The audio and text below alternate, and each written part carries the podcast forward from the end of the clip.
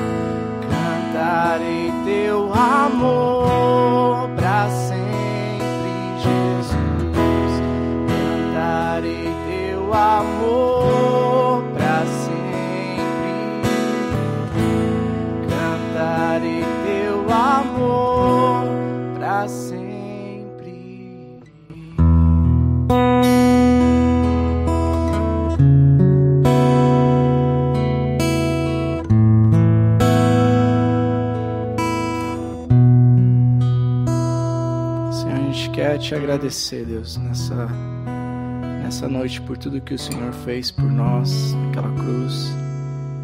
E com certeza, Senhor, o teu amor por nós é motivo da gente estar aqui cantando. Enche nosso coração de alegria, Senhor. Enche nosso coração de alegria por estar diante da tua presença, por termos recebido a salvação por meio do seu Filho. Que nosso coração esteja, Senhor, com um grande desejo de te celebrar, de te adorar, Deus, e que isso não seja só no momento enquanto a gente está aqui reunidos, mas que essa seja a nossa vida, Deus, que isso faça parte do nosso dia a dia, Deus. Esse desejo de te louvar e de te adorar, Senhor, e cantar sobre o Senhor, sobre o teu amor todos os dias, Deus. Nós oramos também, Senhor, por aqueles que ainda não te conhecem, Deus. Oramos por pessoas que são tão queridas para nós, mas que ainda, Senhor, não conheceram a verdade do Senhor. Possam te conhecer e possam conhecer o quanto o Senhor as ama. E possam, Senhor, saber tudo, tudo que o Senhor fez, de tudo que o Senhor passou para que a nossa comunhão com Deus fosse restaurada novamente.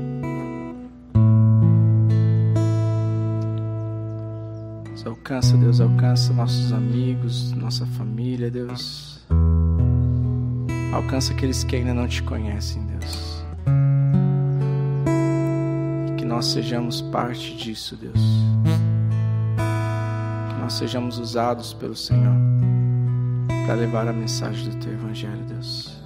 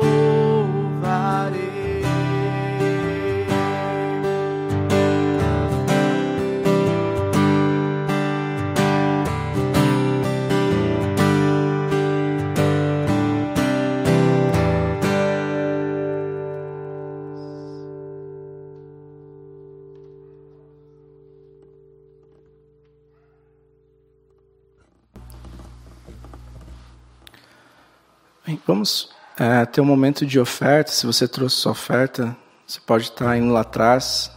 É, a gente não está passando a salva, né, por questões é, de segurança, né?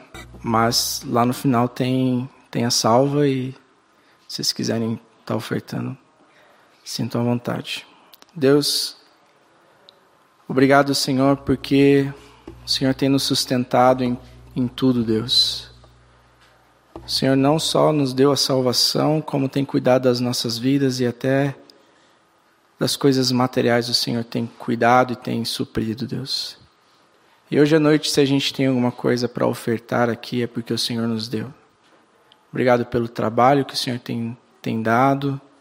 Obrigado pela vida, pela saúde, por tantas coisas, Deus, que a gente acaba não agradecendo, que passa despercebido, Deus mas nós queremos te agradecer e lembrar que o Senhor é um Deus tão bondoso e tão misericordioso.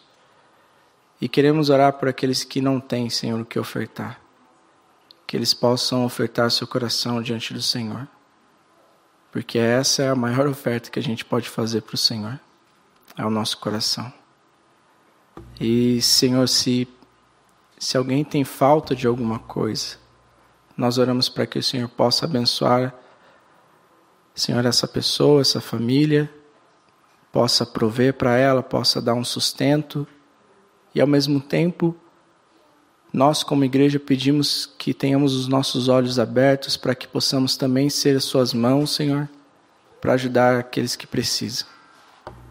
Não não deixe com que, Senhor, a necessidade do nosso próximo passe despercebida. E não deixe com que, Senhor, a gente tenha tanto e não compartilhe nada. Então, nos dá um coração, Deus, que está aberto para ajudar o próximo, nos dá um coração que está olhando para as pessoas e procurando uma oportunidade para ajudar, Senhor. Em nome de Jesus. Amém.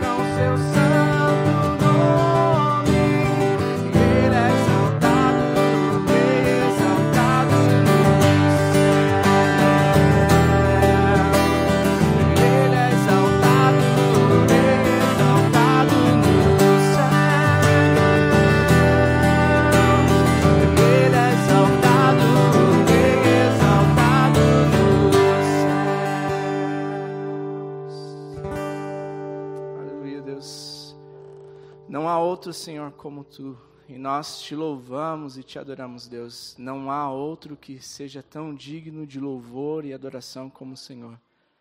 Nós te exaltamos, nós te glorificamos, porque o Senhor é maravilhoso. E nós temos visto isso nas nossas vidas, o quão incrível e quão maravilhoso o Senhor é. O Senhor é este Rei que está acima de tudo, de todos. E, Senhor, nós pedimos, continua conosco, Senhor. Nós pedimos que o Senhor possa falar conosco nessa noite através da Sua palavra. O Senhor permaneça com a gente no tempo do, do intervalo, enquanto a gente está tendo um tempo de comunhão.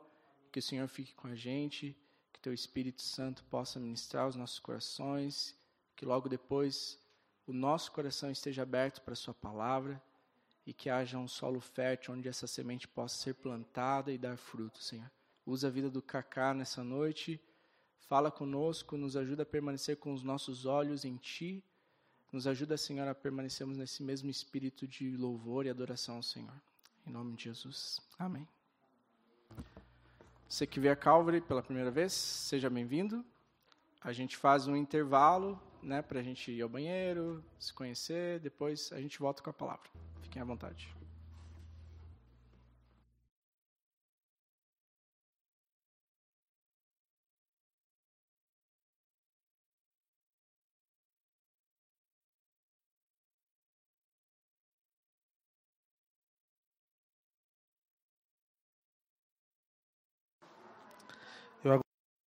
Oficialmente que eu sou pastor da Calvary Curitiba.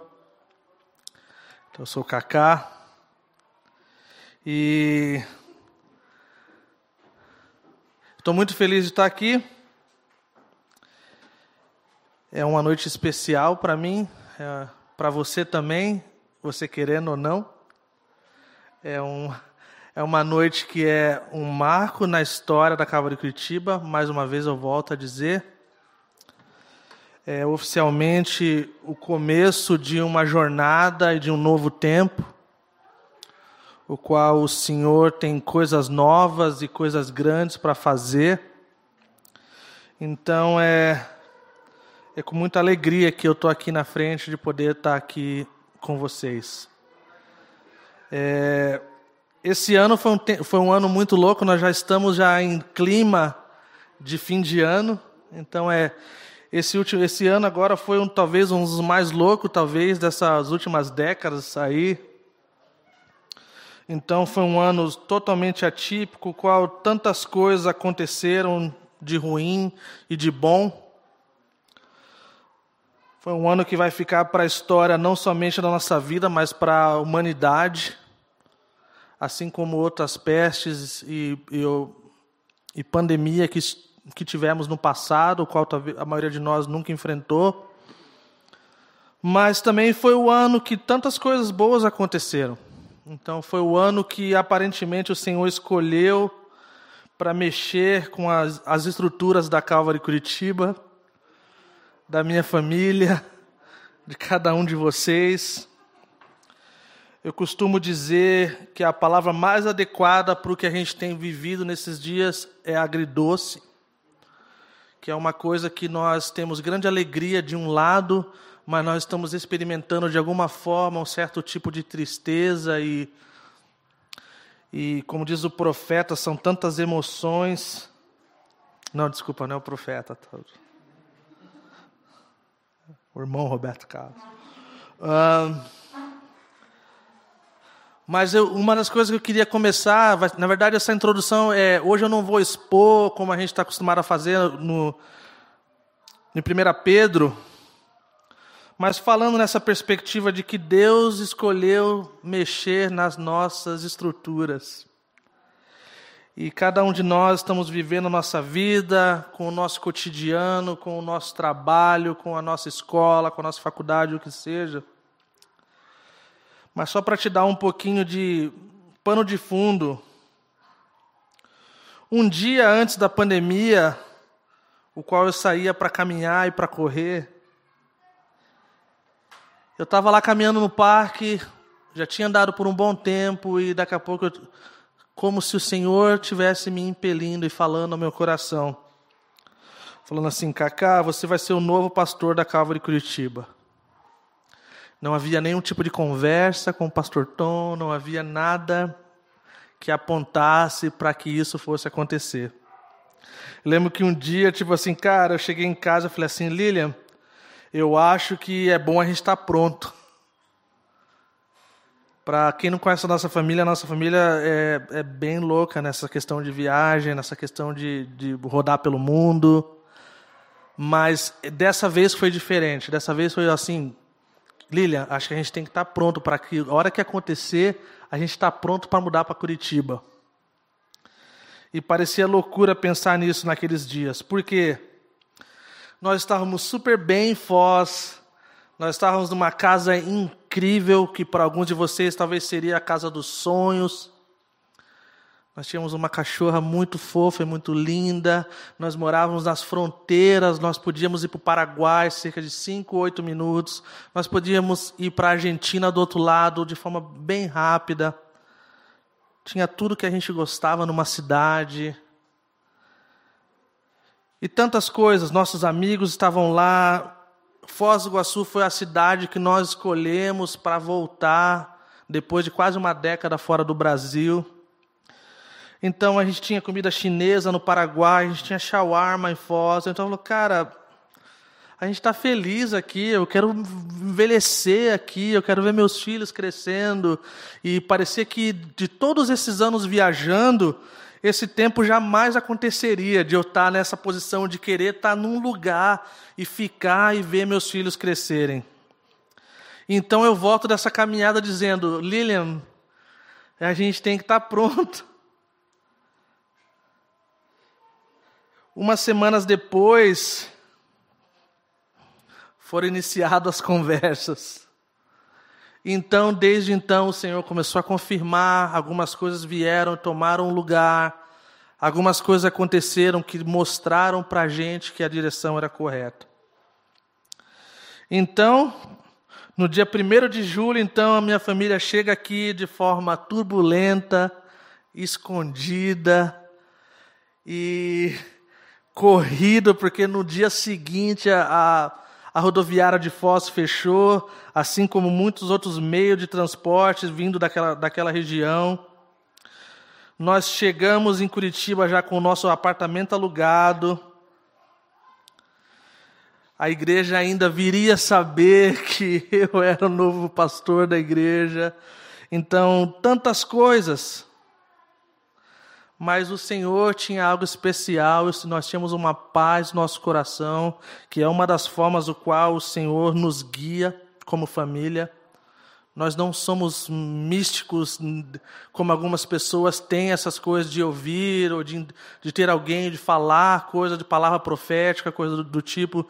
Para a gente, a gente tem essa questão de uma paz que não dá para entender. E nós tínhamos isso. Fomos muito bem recebidos José e a Letícia, cara, fizeram a frente para a gente. Cara, a gente foi muito abençoado, a nossa entrada. Sabe quando você fala assim, cara, Deus está nesse negócio? A igreja, o pessoal da igreja escrevendo para a gente, se disponibilizando a qualquer tipo de ajuda. E, e mesmo em meio a esse misto de sentimento, de saber que as coisas mudariam, que teria um novo pastor e que o pastor que dedicou uma década a essa igreja estaria indo embora. Ainda assim, nós nos sentimos muito amados e muito bem recebidos. A última vez que eu tinha vindo aqui, que eu preguei, fazia já quase quatro anos. Nós estávamos indo para o Camboja, e aquela noite foi bem especial para mim. Eu lembro como se fosse hoje por, devido, por vários motivos. Um deles foi que eu tomei tanto café, tanto café que eu quase não consegui dormir à noite. E o Matt vinha com mais um, mais um. Então hoje eu já não sou mais visitante, hoje eu sou pastor dessa igreja. Eu estou muito feliz. Reconheço a honra, o privilégio, a responsabilidade de ser o novo pastor dessa igreja. Assim como eu sei o quão difícil foi por Tom assumir a igreja diante do padrão do fundador dessa igreja, o John Wang, que para mim é um dos melhores mestres que eu já conheci. E então eu gostaria de ter esse, esse primeiro, esse primeiros minutos aí, realmente só compartilhando um pouco do meu coração acerca do que eu já vi desde o dia 1 de julho até agora, algumas coisas, alguns insights, algumas coisas que nós queremos dar ênfase. E então a gente vai poder refletir um pouquinho nas escrituras. Como vocês, a maioria de vocês já sabem, eu sou o Kaká. Então eu quero lembrar, lembrar vocês que eu vou continuar sendo o Kaká. Que eu vou continuar sendo o Kaká que Deus me chamou para ser. E esse é um grande desafio, pode parecer que não. Mas eu não desejo ser ninguém além do Kaká que Deus me chamou para ser. Eu não quero ser como fulano, eu não quero ser como Beltrano, eu quero ser o pastor que é dessa igreja que Jesus chamou para amar, cuidar, apacentar, está disponível para vocês. E mais do que tudo, está respondendo e obedecendo ao chamado de Jesus de pastorear essa igreja. E vocês podem ter certeza disso, o meu compromisso com as Escrituras é algo muito, muito estimado para mim. Uma coisa que, para quem me conhece, sabe da minha dedicação em relação aos estudos das Escrituras e, e a leitura de livros e estudos teológicos o qual vocês vão ouvir bastante e, e vocês vão me ouvir dizendo que o estudo sobre Deus não deve nos levar para longe de Deus, e sim para perto de Deus. Que o estudo sobre Deus não deve nos deixar orgulhosos e sim humildes.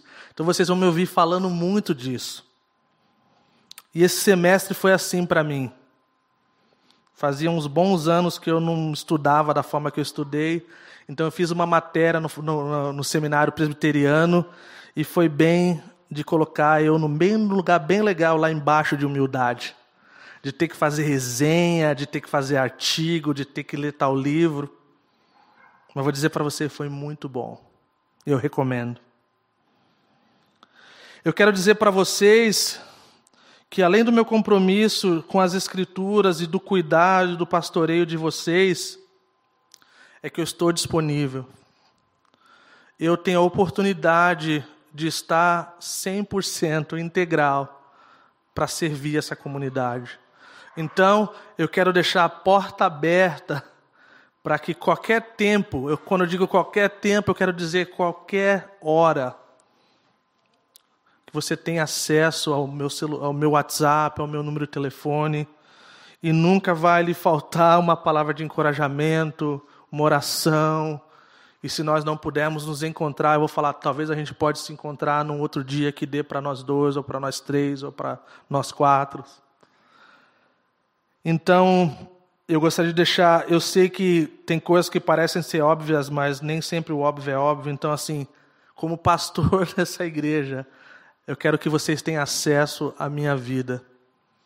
Eu quero, então, antes de tentar conquistar a confiança de vocês. Eu quero que eu quero abrir isso, que você tem total liberdade para chegar em mim, para conversar, para pedir conselho, para falar talvez coisas que talvez a gente tenha discordância e a gente vai ter, tá? Não existe essa pessoa que a gente não tem discordância. Tá joia? Vocês vão perceber que eu sou muito carinhoso e amoroso mas eu nunca fujo de uma conversa difícil. Nunca.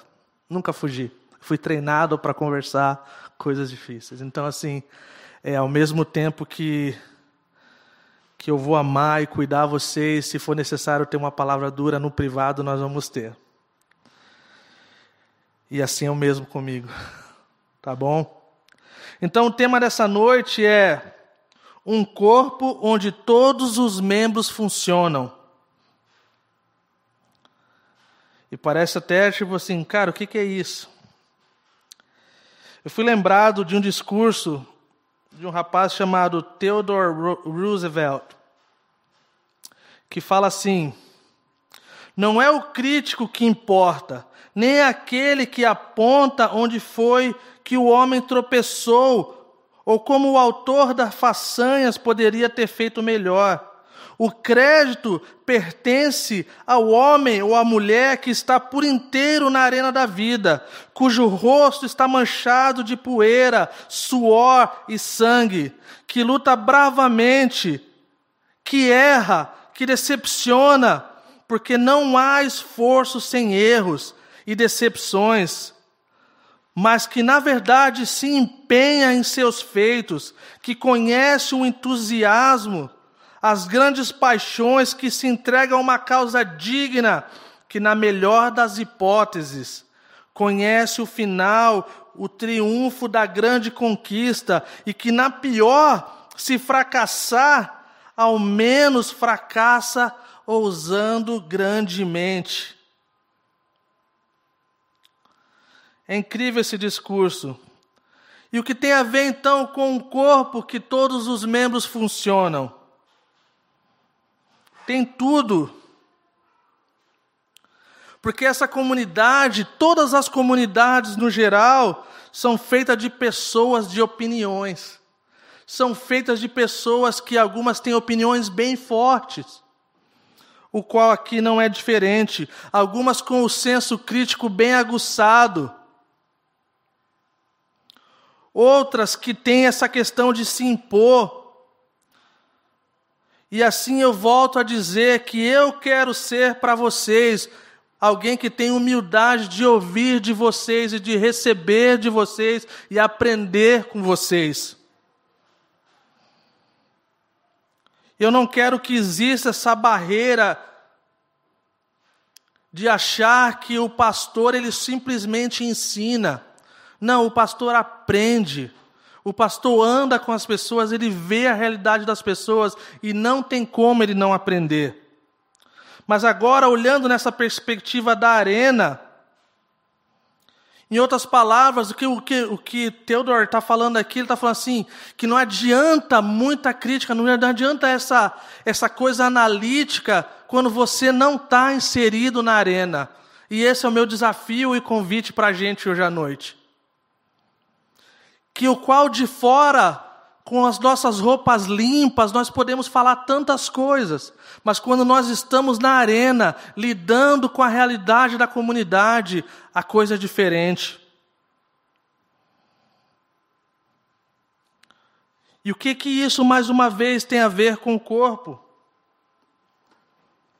Isso tem a ver que essas coisas que nós estamos orando, sonhando e almejando para o futuro, elas não vão acontecer por causa de duas ou três ou quatro pessoas, mas é de um corpo, é, de um, é das pessoas. O corpo é uma figura de pessoas, cada uma com a sua posição, um membro do corpo de forma diferente, cada um com seus dons, cada um com seus talentos. E eu gostaria de ler essa palavra com vocês, Romanos capítulo 12, versículo de 3 a 8. Nós poderíamos ler esse capítulo inteiro, mas para evitar a tentação, Romanos capítulo 12, versículo de 3 a 8. Que diz assim: Romanos capítulo 12, versículo de 3 a 8. Nós estamos usando a, a NVT, a nova versão transformadora, não porque eu gosto, mas porque só tinha essa no programa. Mas eu gosto também. Ah, que diz assim: Com base na graça que recebi, dou a cada um de vocês a seguinte advertência: não se considerem melhores do que realmente são. Antes, sejam honestos em sua autoavaliação medindo-se de acordo com a fé que Deus nos deu. Da mesma forma que nosso corpo tem vários membros e cada membro uma função específica, assim também o corpo de Cristo. Somos membros diferentes do mesmo corpo e todos pertencemos uns aos outros. Deus, em Sua graça, nos concedeu diferentes dons Portanto, se você tiver a capacidade de profetizar, faça-o de acordo com a proporção de fé que recebeu. Se tiver o dom de servir, sirva com dedicação. Se for mestre, ensine bem. E se seu dom consistir em encorajar pessoas, encoraje-as.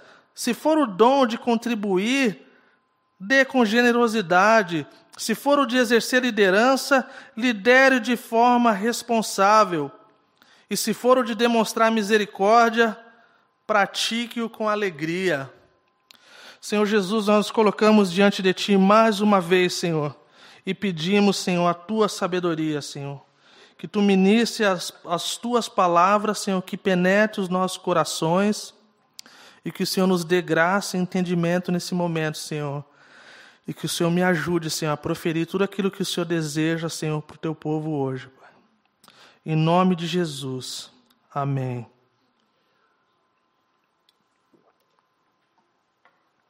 Então, nós temos algumas considerações, na verdade, observações acerca desse texto. Eu não vou tentar ir a fundo, mas eu só quero só fazer com que faça sentido para a gente o contexto que a gente está vivendo. Então, se eu, se eu fosse pontuar talvez três pontos, olhando para esse texto, poderia colocar muitos pontos, mas eu colocar, vou colocar três. Ele começa dizendo: não se considerem melhores. Esse já é um ponto muito importante, especialmente vindo do apóstolo Paulo. Que se for para contar, se for para mostrar o currículo, tem. Então ele fala: não se considerem melhor, melhores. E ele fala dessa autoavaliação, né? Mas não se considerem melhor. Em outras palavras, também, estejam abertos a aprender de alguém. Quando você olhar para si mesmo, veja que existe um padrão, esse padrão não é você. Ele fala: não pense que são melhores do que são e sejam honestos. Nós precisamos disso, gente. E, e a de Curitiba, bastante.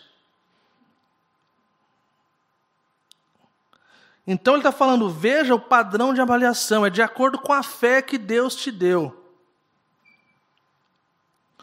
E esse padrão é diferente, porque esse padrão, de acordo com a fé que Deus dá, ele não deve levar a gente para o outro lado, ele deve levar a gente para o que é correto.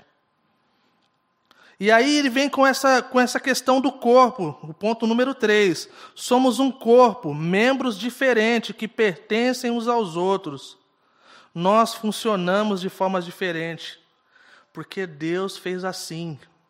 Não tem ninguém como eu, não tem ninguém como você. E não é uma coisa humanista, é uma coisa de realidade bíblica. Entendeu? Então, quando nós então entendemos isso, que nós não, deve, não devemos nos colocar na posição de melhores, quando nós olhamos a narrativa bíblica do Novo Testamento, faz sentido. Aquele que quiser ser o, o maior, tem que ser o menor. Aquele que quiser viver tem que morrer. O primeiro tem que ser o último, servo de todos. Então faz sentido para a gente isso. E aí nós entendemos essa questão do, da diferença. A igreja, isso para para quem já está aqui mais tempo sabe disso, para quem está nos visitando, a igreja é, ela é chamada do corpo de Cristo, qual Cristo é o cabeça, que é, é uma, ele coloca dessa forma como um símbolo, o qual a única coisa que funciona direito e que não erra e que não falha é o cabeça, tá? Vou deixar claro isso. O resto, a gente vai ter que ter muita paciência até o fim, porque nós somos diferentes, mas isso é a beleza a beleza do cristianismo é isso: pessoas de tudo quanto é lugar diferente, pessoas com línguas diferentes, pessoas com background diferente, e eles conseguem se reunir num domingo de manhã, no domingo à noite, para cultuar o mesmo Deus. Isso é uma coisa incrível acerca da palavra de Deus e como Deus criou o seu povo. E sabe uma das coisas interessantes ao nós começarmos a entrar é que no primeiro versículo, Paulo, a gente não leu o primeiro versículo, então eu só estou. Para evitar eu tentar querer ir muito a fundo, mas Paulo fala assim: rogo-vos, eu imploro a vocês, eu estou pedindo para vocês que vocês apresentem as suas vidas como sacrifício agradável. É interessante que Paulo tinha autoridade para mandar, Paulo tinha autoridade para mandar as pessoas obedecer. E olha que o apóstolo Paulo começa dizendo, numa das cartas mais elaboradas das Escrituras. Alguém disse que se você se aprofundar no livro de Romanos, você vai gastar a sua vida e talvez ainda você não vai estar lá. Eu estava contando para o Mike aqui antes do culto, o Dr. Martin Lloyd Jones, que é muito conhecido na, no mundo teológico, ele gastou 10 anos da sua vida ensinando através do livro de Romanos. E sabe qual foi o resultado desses 10 anos de exposição do livro de Romanos? Você pode ver no meu escritório ali. São uma coletânea de livros só da exposição do livro de Romanos de tão profundo. Então a gente vê esse apóstolo começando, implorando, rogando, pedindo para que haja um entendimento de como a vida do cristão deve ser. Que deve ser como um sacrifício agradável a Deus, algo que agrada. Sabe como um sacrifício que agrada a Deus? É uma vida que vive de acordo com aquilo que o seu Criador lhe ordenou, lhe pediu e deixou aqui esse manual que é a Bíblia para que a gente possa seguir. E, e o, além de Romanos ser uma carta tão incrível, ela é tão complexa acerca da soberania de Deus, o qual levou tanta gente à discussão por tanto tempo. Mas Paulo, ele tem essa questão incrível acerca da soberania de Deus, e às vezes eu fico pensando, por que talvez ele não usou a sua autoridade? E é uma das coisas que tem mexido com a minha vida nesses últimos anos. Há quem diga que talvez eu poderia estar em Curitiba alguns anos atrás. Mas eu fui obstinado, eu queria ir para Foz. Foz era a cidade que eu queria envelhecer.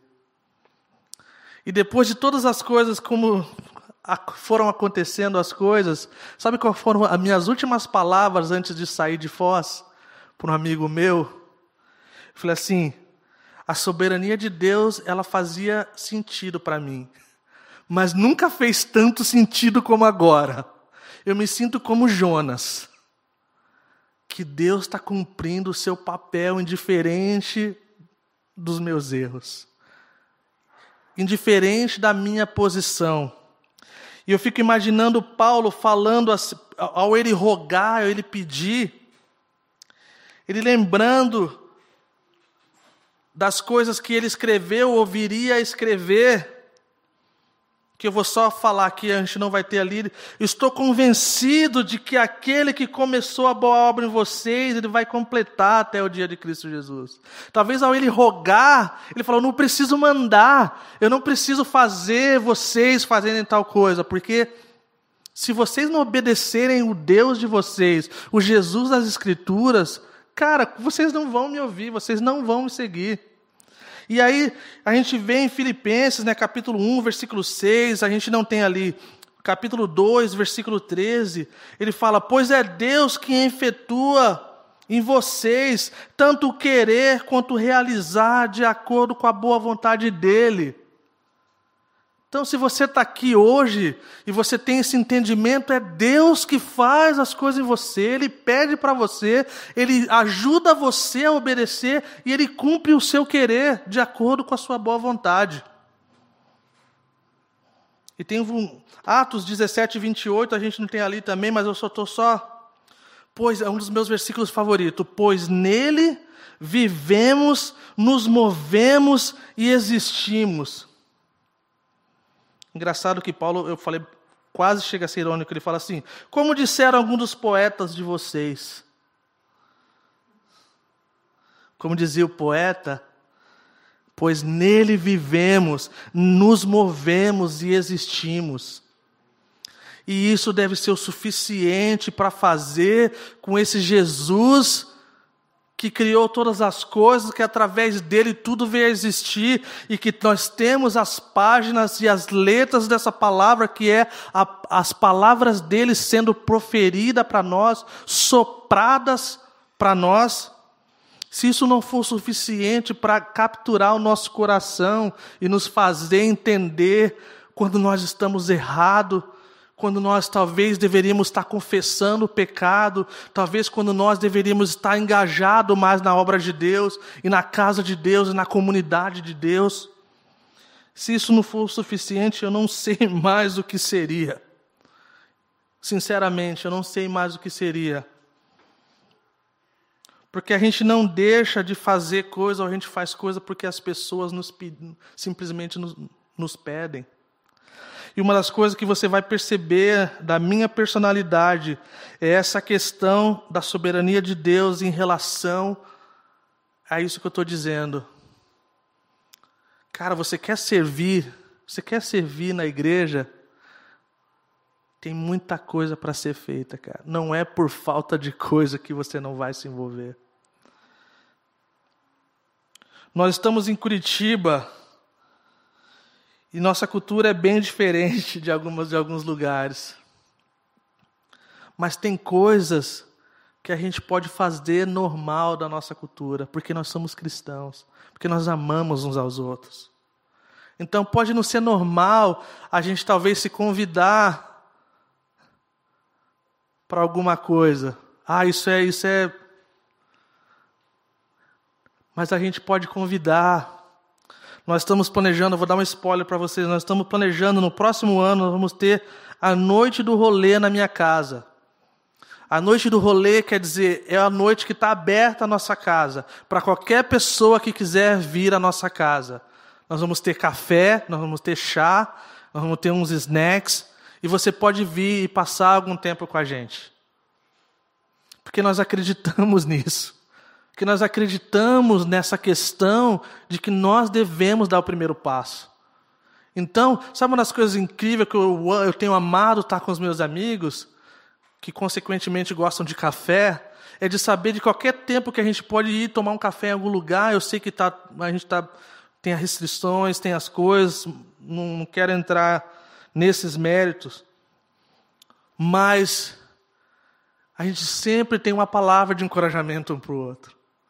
E se você está lendo a sua Bíblia todos os dias, se você está lendo o livro, se você está estudando, quando você sentar com seus amigos, você vai ter algo para ministrar a vida deles. E quão glorioso isso é para essa igreja, se a gente começar a mexer e fomentar isso. E com todo respeito, nós não, nós não queremos ser como como nós alguns de nós íamos à missa no domingo e era tudo que a gente vivia era isso. Mas alguns de nós vivemos como se fosse. E, e Jesus quer muito, tem muito mais para nós, gente. Jesus tem muito mais para essa igreja. E sabe de uma coisa? Atra através das Escrituras, de ponta a ponta, nós vemos algo especial em pessoas se juntarem fora das quatro paredes. Eu já falei isso para vocês, rodei por muitas nações. Não existe um lugar que eu fui o qual comida e bebida era algo que não atraía pessoas e trazia pessoas para perto de si. Então, você tem dificuldade, talvez, de falar com algumas pessoas, convide ela para comer na sua casa. E raramente você vai receber um não. E sabe de uma coisa? Você não precisa nem preparar a comida. Você tem iFood, o Rappi, o que seja. James. Gente, nós precisamos de todos. Todos juntos. Talvez esse vai ser o nosso slogan para 2021. Juntos, todos juntos. Porque nossa vida vai ser diferente, vai ser para melhor. Talvez, lembra a palavra do pastor Tom, talvez o nosso coração não vai ser endurecido, porque nós estaremos com mais frequência encorajando e exortando uns aos outros. Gente, nós temos grandes sonhos e expectativas em relação à obra de Deus, não somente nas nossas vidas, mas na nossa comunidade, na cidade de Curitiba no Brasil e nas nações. Mas isso, mais uma vez, não vai acontecer com duas, três, quatro pessoas. É impossível, é utopia. Mas é desse corpo que funciona, que todas as partes e membros funcionam. Você já imaginou? Tem coisa que parece surreal, né? Que é tipo chega a ser um exemplo tão bobo mas faz tanto sentido para a gente. Então, desculpa a minha tolice do meu exemplo, mas é como se uma, a, a, o joelho viesse para a perna assim e falasse assim: perna, todos os dias nós vamos andar, porque andar faz bem para a saúde, entendeu? Tá, tá entendendo, perna? Porque também a gente está gordinho, a gente precisa perder peso, vamos lá, tá bom? E é saudável. Só que o lance é o seguinte: eu não, eu não quero me mexer. O seu joelho falando. Não, eu não quero me mexer. Nós vamos andar todos os dias, mas não conta comigo, tá? Aí, como é isso? Não existe. Entendeu? Eu tenho, eu tenho um tornozelo bichado. Tem algumas coisas que é muito difícil para eu fazer. Eu literalmente vivo dando mancada, mas esse é outro assunto. Mas eu, o meu tornozelo ele não é flexível. Então eu tenho algumas debilidades. Agora, você que não tem, não precisa ser assim. Agora, quando se trata do corpo de Cristo, da, da comunidade que nós estamos falando, não, não deve existir esse lugar para espectadores. E essa é uma das coisas que a gente vai mexer bastante no ano que vem. Cada membro um servo, cada membro um voluntário, cada membro um participante da obra de Deus em Curitiba. Porque nesse lugar que a gente vive, a gente, a gente não pode ser espectador ou coadjuvante. A gente precisa exercer o nosso papel, a gente precisa exercer o que Deus nos chamou para fazer. E essa igreja, isso eu quero falar para você, essa igreja é dotada de pessoas cheias de dons e talentos. E não precisa conhecer muito de vocês para saber disso. A nossa igreja está no. Cara, é impressionante como Deus tem abençoado essa igreja. Prosperando financeiramente muitos membros dessa igreja, prosperando é, é, profissionalmente muitos membros dessa igreja. E a, gente pode, a nossa lista pode seguir adiante. E uma das coisas que eu amo e sempre amei dessa igreja e eu tenho orgulho de dizer, é que mesmo essa igreja sendo classe média alta, essa igreja é tão generosa, essa, as pessoas dessa igreja é tão generosa, que chega a ser é, algo que. Não envergonha a palavra correta. Que constrange. Nós temos muito para crescer e para melhorar. Mas eu não quero negar e não quero que você não pense nisso, como Deus tem abençoado vocês. Estava conversando com um dos irmãos ontem e falou: Cara, eu fui promovido. Cara, Deus está me abençoando. Eu creio que muitos de nós, indiferente, não falam nem da questão financeira, eu falo de tantas coisas na nossa vida, Deus tem nos abençoado. Mas nós precisamos juntos, todos juntos. E aí eu quero dizer para vocês que isso é algo que nós precisamos autoavaliar, como o apóstolo fala. Nós devemos autoavaliar. Essa autoavaliação, ela requer algumas coisas de nós. É muito difícil, às vezes, você, para você que tem filho, essa autoavaliação ela, ela acontece com mais frequência. Porque de tempo em tempo você é lembrado de coisas que você não quer ser lembrado e. Uh! Mas você que não tem filho, você pode ter amigos assim. Eu tenho muitos amigos, na verdade. Tem, um, tem uns dois que eu falo, cara, eu não consigo imaginar como teria sido a minha vida sem esses dois amigos. E eu acho que eu até contei já para vocês.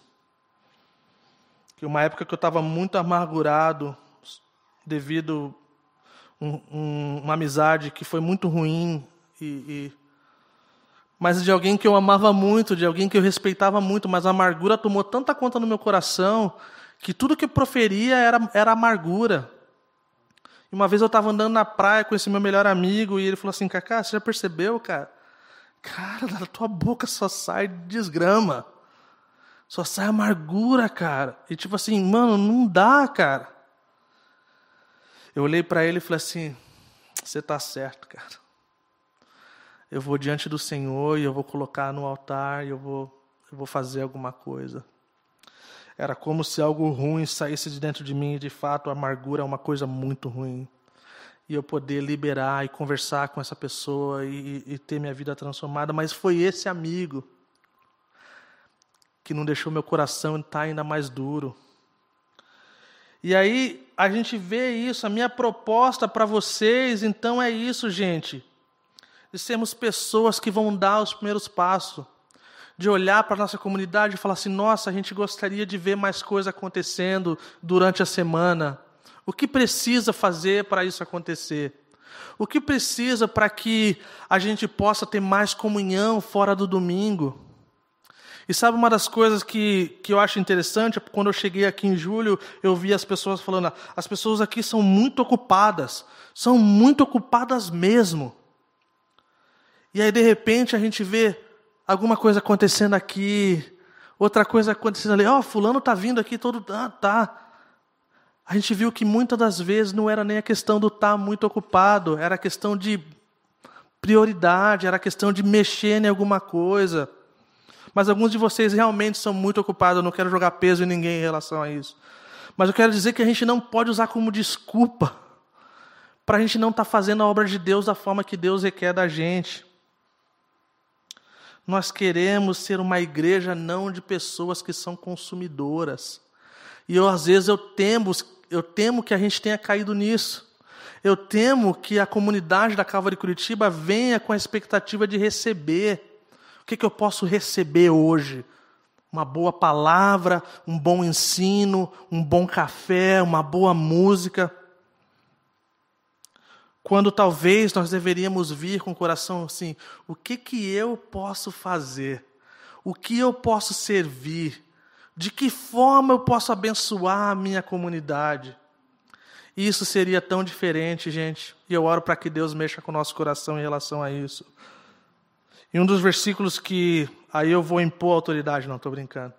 Uh, mas um dos versículos que é importante que toda, toda pessoa de igreja decore. E eu não coloquei ele de propósito para que você possa ir para casa e falar assim: eu vou decorar esse versículo.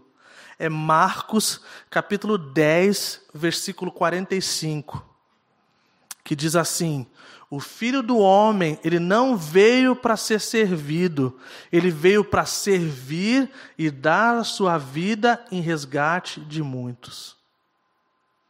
Mais uma vez, o filho do homem não veio para ser servido, e sim para servir e dar a sua vida no resgate de muitos. Domingo que vem eu vou cobrar de vocês, tá bom?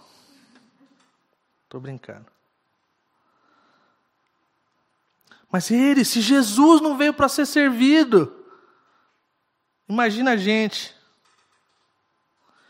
Então, a gente indo, indo para o final agora das considerações, como eu falei, eu temo que a gente tenha caído nessa. E isso requer que a gente mexa algumas coisas. E nada como um novo ano para mexer com as nossas resoluções, para mexer com o que nós olhamos para trás e talvez vemos, talvez isso eu gostaria que fosse diferente na minha vida. Ah, isso aqui, ó, eu, pô, eu, isso eu gostaria de ser diferente. Talvez eu poderia ter comido com mais pessoas. Talvez eu poderia ter bebido um café, um chá, ou que seja um suco com, ou sei lá o que for, com outra pessoa.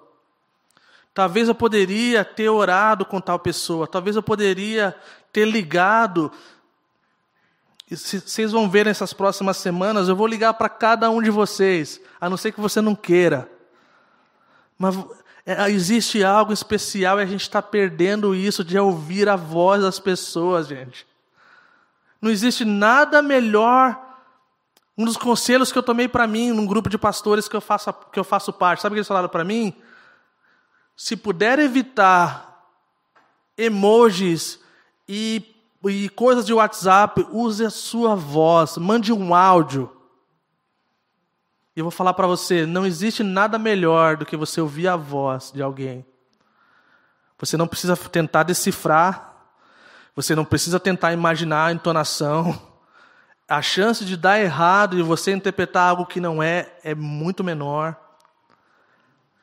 E a gente está perdendo isso. Então, uma das coisas que eu queria dizer, em meio a tantas coisas que eu já falei, isso é uma das coisas muito importantes que eu gostaria de dizer na primeira vez aqui, hoje, primeiro domingo com o pastor da Cava de Curitiba. A Calvary, no geral, gente, ela não foi criada para simplesmente ser lotada de pessoas de outras igrejas. Eu gostaria de dizer isso para vocês. Algumas pessoas me perguntaram: é assim que foi para ser? É, é, é, assim que é? Alguma, várias pessoas me perguntaram. Eu quero dizer para você: não. A nossa igreja, a nossa denominação, a Calvary Chapel, ela veio de um movimento chamado Movimento de Jesus nos anos 70, onde muitas pessoas se converteram, onde grandes nomes que a gente conhece como Billy Graham, John Wimber e um monte de outras pessoas vieram desse tempo, aonde que o sexo, droga e rock and roll dos anos 70 estava em, em, em ascensão. Essa igreja ela foi criada quando o, o, o, casal de fundadores da igreja, Pastor Chuck e Kay Smith, estavam andando na rua e estavam aqueles maconheiros hippies, e, e a esposa, a, a Kay, falar para o Chuck assim: a gente precisa achar uma igreja para essas pessoas. E então nasceu um movimento chamado o Jesus Movement. Então a nossa igreja, de alguma forma, no meio do caminho, isso eu, me, eu colocando de forma geral, no meio do caminho, de alguma forma, alguma coisa se perdeu. E deixa eu falar uma coisa para você. Ninguém vai ser rejeitado nessa igreja porque veio de outra igreja, tá bom? E também não estou falando você que veio de outra igreja que você não você não está no lugar certo. Não é isso. Eu vim de outra igreja, tá bom? Só para deixar claro aqui, deixar gravado. Mas o que eu quero verbalizar e deixar claro que alguma coisa foi perdida no meio do caminho. Algumas coisas deixaram de fazer sentido, talvez. Talvez se os nossos grupos de conexão tivessem algo que fosse bem claro para a gente, que é para nós termos comunhão com os outros, mas talvez nós poderíamos trazer pessoas de fora e conversar sobre o culto de domingo e falar como nós podemos aplicar. Talvez o nosso grupo de casais ou de mulheres ou coisa assim, talvez a gente podia ser mais intencional em pensar como nós podemos incluir, talvez nós temos que mudar um pouco a linguagem, talvez nós temos que pensar em alguma coisa, como nós podemos. Estou aqui, ao mesmo tempo que eu falo, na verdade eu estou indagando, sabe? Não é nenhuma coisa que estou falando que realmente é, mas talvez seja. Talvez seja de uma membresia que vai fazer sentido para as pessoas de entenderem que quando você vira membro dessa igreja, quer dizer que o seu compromisso e responsabilidade deve ser maior do que os visitantes, do que deve ser maior do que as pessoas que estão aqui simplesmente por vir. Não é verdade? Porque às vezes a gente pode sair para fazer evangelismo, mas quando no geral a gente não está vivendo essa vida missional de pensar naquelas pessoas que a gente precisa trazer para perto. Eu já falei isso uma vez, eu não sou contra a panelinha, desde que a tampa esteja aberta. A tampa da panela tem que estar aberta, gente, para poder incluir. E eu já li isso para vocês, mas eu vou voltar a ler. Olha a descrição de um dos grandes pensadores dessa era, Dr. Michael Gorin, que por sinal tem livros incríveis, e se você puder comprar qualquer livro dele, você será muito abençoado.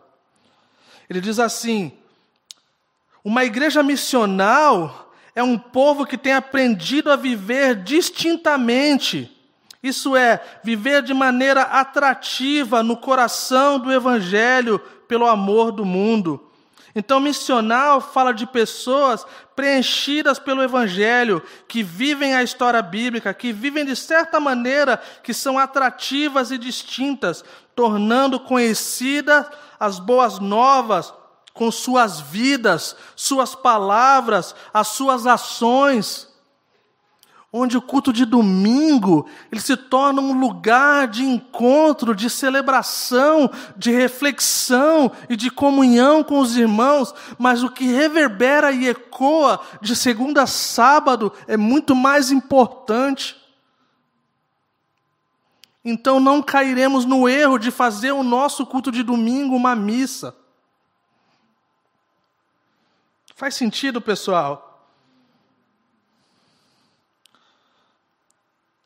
Eu gostaria de ver nós olharmos, eu vou avançar um pouquinho hoje, mas é só hoje, tá bom? Prometo. É muito mais fácil ir através da Bíblia do que você misturar tudo. Eu amaria ver a Calvary Curitiba entendendo que aquela pessoa que está ali cuidando, que vocês estão sentados nas cadeiras que foram higienizadas, num lugar que foi limpo antes. Eu queria que nossa comunidade olhasse para essas pessoas como super importantes para a comunidade. Que o pastor e os líderes, os presbíteros, os diáconos, quem seja, eles não têm essa hierarquia, eles não têm essa coisa de que eles são os melhores, ou que de fato o pastor é aquele que está na frente. Nós sabemos que há essa questão do respeito, nós sabemos que há essa questão da responsabilidade, nós sabemos que há uma grande responsabilidade para aqueles que estão ensinando a palavra de Deus. Mas eu amaria ver essa igreja olhando para isso de forma diferente. Talvez assim nós mudaríamos tanta coisa. Gente, vocês querem ver essa igreja crescer? Foi o que eu ouvi por tanto tempo esses últimos anos. Vocês querem ver essa igreja crescer de forma saudável? Vocês querem ver pessoas se convertendo? Eu vi que alguns de vocês falando, nós amaríamos ver pessoas sendo batizadas. Vocês querem ver essa igreja tendo impacto nas comunidades, no Brasil e nas nações? Se sua resposta for sim, e eu espero que seja, nós precisamos fazer essa autoavaliação e quais são as implicações que são necessárias para que isso aconteça. Porque nós não podemos sentar aqui e esperar que isso caia do céu. E interpretar e observar um texto de forma errônea, de pensar naquele texto quando fala que Deus, o Espírito Santo, adicionava cada dia a igreja de Atos. Cara, se você for estudar o livro de Atos, cara, o adicionar ele faz muito, ele, ele, ele anda junto com o pau estava torando. Pedro estava pregando para multidões, a galera estava espalhada, a galera estava curando, a galera estava tocando terror naquele lugar. É tanto que as pessoas olharam para os discípulos como pessoas que viraram o mundo de cabeça para baixo. Então eles não estavam sentados falando assim, adiciona 5 mil, adiciona 10 mil, adiciona 20 mil. Não estava, gente. Então, essa é um convite para nós. Se realmente nós dissemos sim para isso, nós precisamos ter uma resposta no nosso coração de como eu posso ser parte disso. Não venha com ideias que você não quer efetuar. É um princípio básico. Que ideias sempre vão existir melhores do que estão acontecendo. Às vezes as pessoas escolhem as que estão funcionando porque as grandes ideias, na verdade, falta pessoas. Nós hoje na igreja nós precisamos de mais pessoas servindo. Nós precisamos cuidar mais da organização e de coisas que a gente pode fazer. Vocês vão ver, venha domingo que vem, só vão ter uma banda super legal, gente. Vocês vão ver. Falar nisso, quem não se inscrever no formulário lá, vai, vai ter o deadline, cara. Vai ser barrado. Ó, eu estou avisando. Vai ter muita música de Natal legal. Vai ter uma banda tocando. Se pá, o tema vai ser. Ó, vou dar um spoiler aqui, hein? Se pá, vai ser o, o Natal Escondido. Um livro muito legal do Keller, por sinal. Deixa aí. Sabe quando o pregador fala que está tá terminando? Desculpa, gente, eu não vou. Tenho uma palavra para as mulheres dessa igreja. E assim eu quero terminar. Na cultura da Calvary, nós não temos ordenação de mulheres. Isso, é, isso já está bem claro para vocês. Acho que se você já está aqui por um tempo. Mas isso, gente, não justifica você não estudar, você não está apaixonado por Deus, você não está crescendo no seu relacionamento com Deus. Mulherada, vocês precisam crescer no seu relacionamento com Jesus simplesmente porque você é de Jesus. Simplesmente porque você é amada de Jesus. Simplesmente porque Ele quer se relacionar com você. Então, enquanto algumas pessoas podem se queixar, ah, mas se eu tivesse essa oportunidade, então eu faria, não, não precisa isso acontecer. E assim seria para os homens também. Você precisa de Jesus porque você precisa de Jesus. É bem simples. Mas a palavra é para as mulheres, que eu quero encorajar vocês. Essa é uma das coisas que, infelizmente. Ah, não sei, rebobina. Essa é uma das coisas que vocês vão ouvir bastante de mim. São livros. Leiam. E mesmo que eu não queira, mesmo que eu tenha que me segurar um pouco em relação aos livros, vocês vão ver. É, vocês vão ser presenteados com livros. Porque isso é uma coisa que faz parte da minha vida. E a gente sempre vai ter um livro para dar para alguém. Ah, você está passando por tal fase da sua vida, tem esse livro aqui. A Bíblia continua sendo primária, a Bíblia continua sendo suficiente, sem erro, a coisa principal que vai guiar a nossa vida. Mas Deus deu para o seu povo pessoas com a mente incrível para escrever livros e nos guiar dentro da perspectiva e da narrativa bíblica. Então, mulherada, o meu encorajamento para vocês, cultivem o seu relacionamento com Jesus. Cultivem esse relacionamento que cresce, que lê, que estuda sobre Deus. E que você esteja preparado. Estava brincando com o Tom na última semana aí. Falei, ei Tom, está preparado? Falei para ele, Charles Spurgeon falou que nós temos que estar preparados para duas coisas: para morrer e para pregar. Ele falou, estou pronto para as duas, só meu PowerPoint que não está.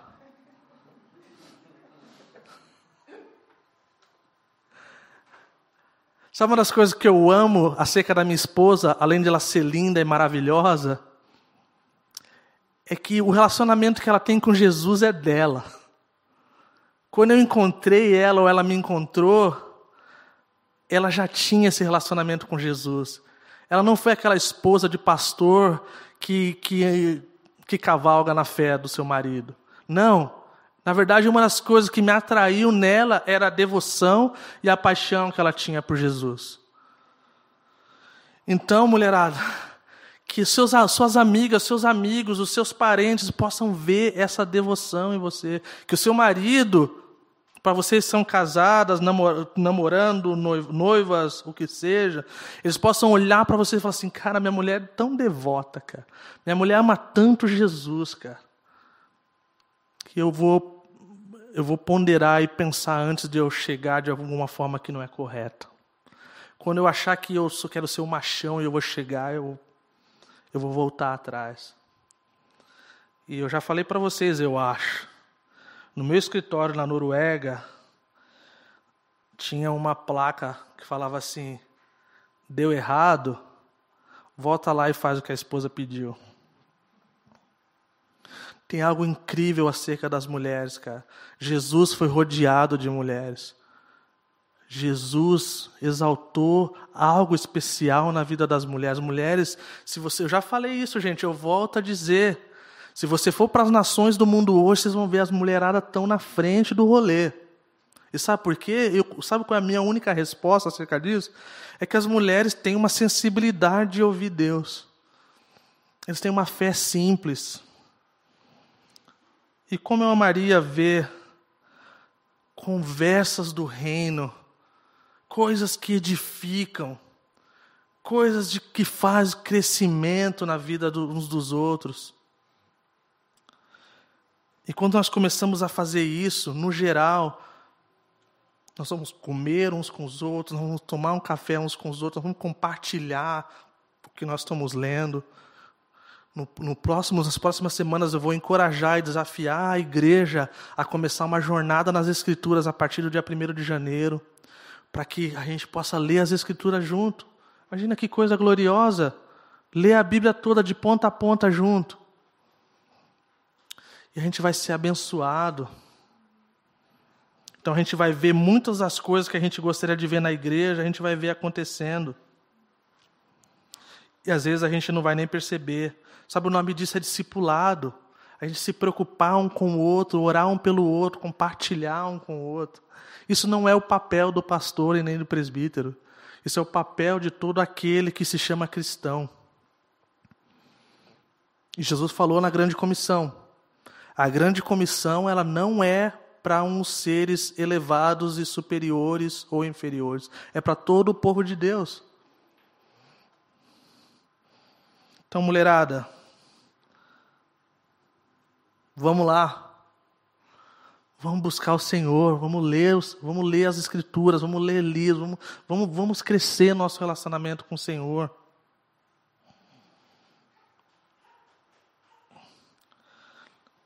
Tem pessoas que estão na igreja aqui por tanto tempo e não são membros da igreja. E a gente deve se perguntar por quê? Por quê? Talvez porque eu não quero assumir um compromisso público de que eu tenho a minha responsabilidade. Então nós vamos mexer nisso ano que vem, gente. Para a glória de Deus, o nome disso é membresia. E eu acho que Deus vai fazer grandes coisas a nós olharmos para isso, gente. Tá joia? Então, Acho que era isso.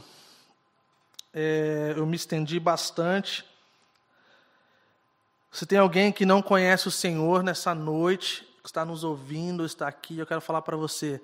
Essa, essa figura da questão do corpo que foi usado aqui, a única forma de você ser membro desse corpo é quando você reconhece no seu coração que o cabeça do corpo, Cristo, ele precisa ser o seu único e suficiente Salvador. Ele precisa ser aquele que preenche o vazio que todos nós, seres humanos, temos. E que única pessoa capacitada para poder preencher esse vazio é aquele Jesus que nasceu, nós vamos celebrar semana que vem. Ele não simplesmente nasceu, porque todas pessoas nascem todos os dias mas ele foi aquele que os profetas anunciaram que viria, e centenas de profecias acerca desse Messias que viria para salvar. E ao nascimento de Jesus Cristo, essas profecias, elas se cumpriram e foi notório para todo mundo, e nós temos na história da humanidade uma divisão que é antes de Cristo e depois de Cristo. Se virem com isso, ateus. Mas é isso, se você quer ser parte desse corpo, se você quer fazer parte dessa família, tem espaço para você. E esse, e esse lugar e essa pessoa é chamada Jesus Cristo. Ele tem poder para mudar, para transformar, para salvar. E isso é uma coisa gloriosa. Então, assim, nós chegamos a essa última parte, nós vamos cantar mais uma música. Só deixando mais algum spoiler para vocês aqui. Nós só temos o último capítulo de Pedro que nós vamos terminar o ano que vem, 2021, tá bom? Nós vamos começar um outro livro. Vai ser, vai ser power, cara. Vou dar uma dica, vai, foi, foi o apóstolo Paulo que escreveu. Fiquem ligados. Nós estamos planejando uma série chamada DNA, depois desse livro. Cara, que vai ser muito legal. Nós vamos, nós vamos, não é nada, nós não vamos reinventar roda, nós não vamos fazer, nós, nós vamos dar nomes que façam sentido para a gente o que a gente já está vivendo, o que já foi colocado diante da gente. Mas é isso, gente. Estou muito feliz de estar com vocês. Vamos juntos, todos juntos. Vamos servir o Senhor. Vamos viver em comunidade. Vamos, vamos ver, entender qual a minha vocação, qual o meu dom, qual o meu talento, de que forma eu posso estar junto e servir. E eu quero falar para vocês: não existe ninguém nessa comunidade que não tem algo para oferecer. Tá bom? Tá bem claro isso para vocês? Se vocês ouvirem de alguém falar isso, você fala assim: o pastor falou que, que eu posso falar, então você fala. Isso não é verdade na sua vida. Isso não é verdade na sua vida. E que o Senhor tenha misericórdia de nós e nos abençoe, tá bom? Então vamos ter um tempo de louvor, como de costume. É, e que,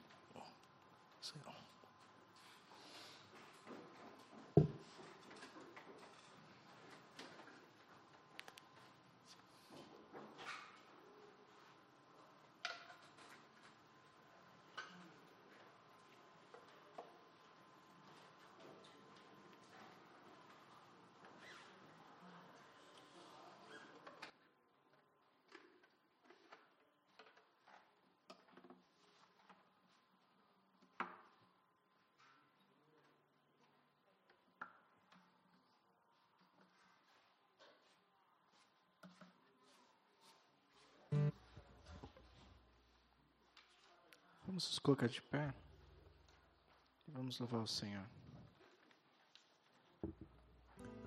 Acho que diante dessa palavra, essa canção ela fala bastante para que a gente renda as nossas vidas ao Senhor.